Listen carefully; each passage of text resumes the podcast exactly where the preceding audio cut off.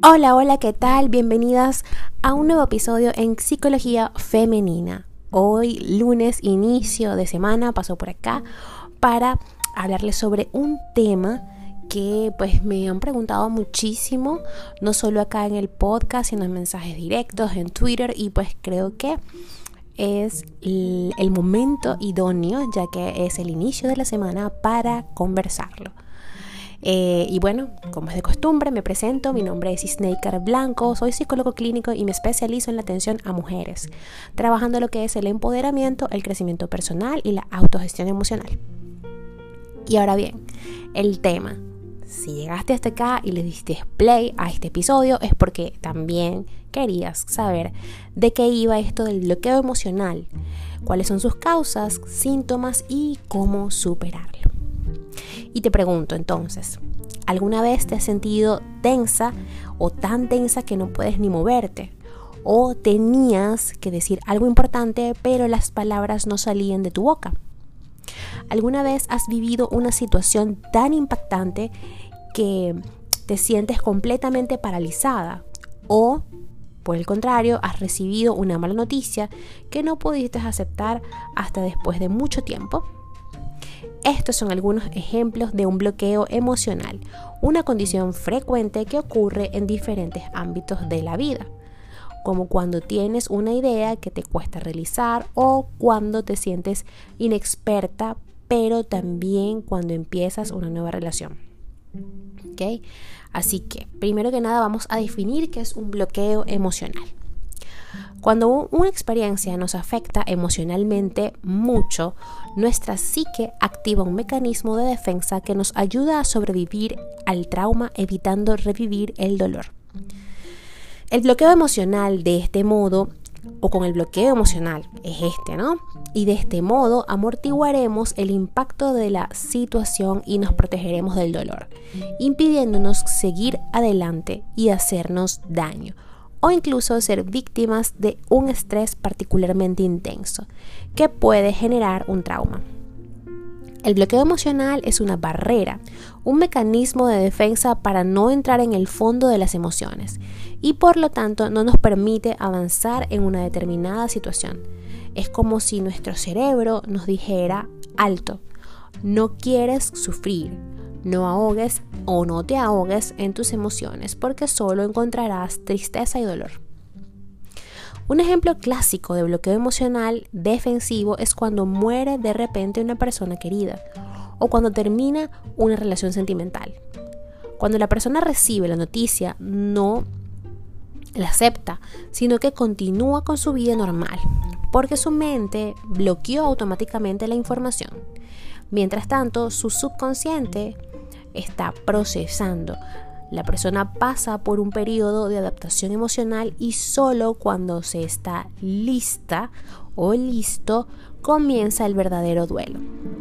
En este caso, el bloqueo emocional es una herramienta que ayuda a adaptarse a la nueva realidad.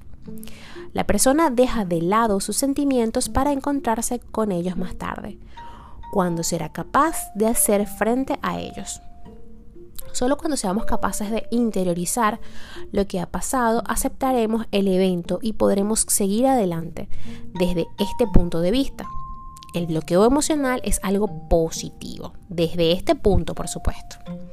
Ahora bien, las personas que han vivido el evento dramático, sin embargo, a menudo no son conscientes de tener un bloqueo emocional, ya que la mente inhibe la información de forma automática para permitir que el sujeto no reviva el sufrimiento.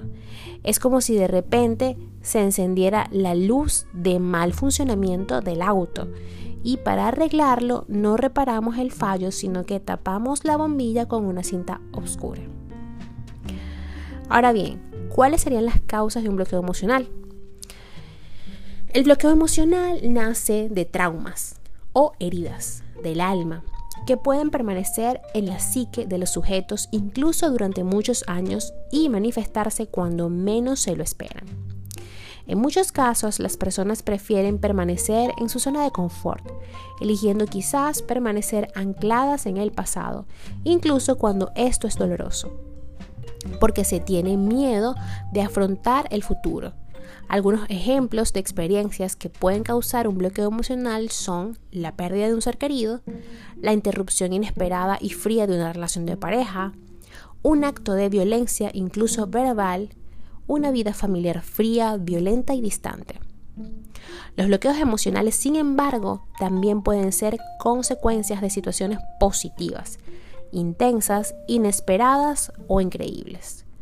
Toma tiempo a nuestro sistema nervioso para entender y metabolizar los eventos de esa magnitud y durante ese tiempo archiva todo como si nada hubiera ocurrido. Algunas personas en relación con su matriz emocional son más resistentes que otras, lo que significa que tienen más recursos disponibles para hacer frente a estas situaciones.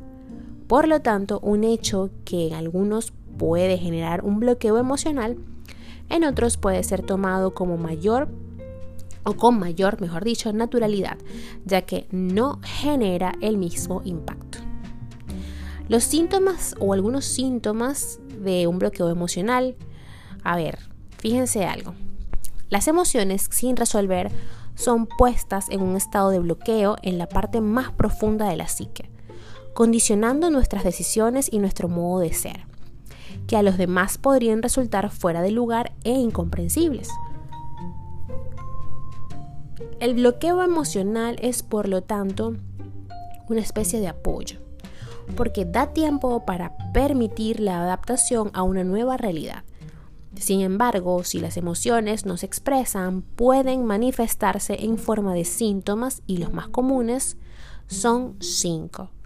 Las emociones a menudo se consideran inapropiadas, tener miedo del juicio de los demás, sentirse ansiosa y frustrada, estar insatisfecha, sentirse culpable. Estos son los cinco síntomas más comunes de un bloqueo emocional. Todo esto puede generar descompensaciones emocionales eh, y una mente bloqueada, sufrimiento, convicción de ser incapaces, inadecuados o inútiles. Pero sobre todo, los estados de ansiedad, malestar y malestar social. De ello resulta una inhibición de las propias potencialidades que impiden actuar y realizarse que puede manifestarse en el cuerpo en forma de ansiedad, dolores musculares, hormigueo, insomnio, trastornos digestivos, dolor de cabeza, confusión, fatiga crónica, vértigo, presión en el pecho. Los resentimientos, las heridas que no se curan, las cosas que nunca se dicen y en general todo lo que se almacena y representa de alguna manera o representa de alguna manera una carga emocional nos duele mucho.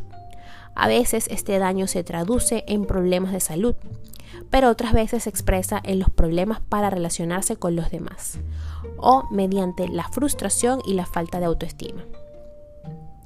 Cuando el bloqueo emocional se convierte en una barrera, la persona no siempre es capaz de superarla y puede convertirse en un obstáculo que impide seguir por el camino que había trazado se convierte en una convicción limitante y se expresa a través del dolor, la culpa, la ira, el miedo y la tristeza. El ejemplo clásico es el de una persona que ha sido abandonada por su pareja y al no aceptar la ruptura se impide reconstruir su vida amorosa. Ahora bien, ¿cómo superar un bloqueo emocional? Primero que nada, tienes que entender qué es el bloqueo, entenderlo, ¿no? Está relacionado con una experiencia anterior o una creencia limitada en ti misma. Luego, ir a buscar en tu experiencia otros bloqueos similares que has superado con éxito. Si buscas seguramente encontrarás alguna y así podrás crear ese proceso de generalización que si lo has hecho una vez siempre puedes hacerlo. Ponte en acción. Solo la acción puede contrarrestar el pensamiento bloqueador. Tal vez empieza en la parte difícil, la que estás segura de que puedes manejar. Un elefante no se come de un bocado a la vez. Sal de la trampa de valgo si puedo. Si realmente quieres hacer tu propia, valgo porque lo intento, no porque puedes, ah, sí, sí puedo, no, porque yo lo intento cada día. No sé si se entiende, espero que sí. La idea es como que tu valía no va a depender, o sea, siempre podemos, mejor dicho, ¿no? Siempre no enredarnos ni, ni enredarme a mí ni enredarles a ustedes. Siempre podemos hacerlo, porque siempre vamos a poder intentarlo. El, el detalle está en no bloquearnos, básicamente. No busques el perfeccionismo, nadie lo exige más que tú misma y pide ayuda para superar tus bloqueos. No hay nada malo en conseguir ayuda. Otras personas tienen una visión menos involucrada emocionalmente y pueden darte ideas o consejos para superar tus bloqueos. Recuerda que para acompañarte en ese proceso de desbloqueo emocional estoy yo, tu psicóloga Isneikar Blanco. Así que para comunicarte conmigo recuerda que puedes hacerlo a través de de mis redes sociales, Instagram, Twitter, Clubhouse, eh, como Psiqueplenitud 11, en Facebook y en TikTok como psicóloga y Snaker Blanco. Espero que tengan un feliz inicio de semana y también espero haber contestado esas dudas que tenían, porque como les dije en un principio, este era un tema que me estaban pidiendo a gritos, porque sé que muchas de ustedes se van a identificar con él. Hasta un próximo episodio.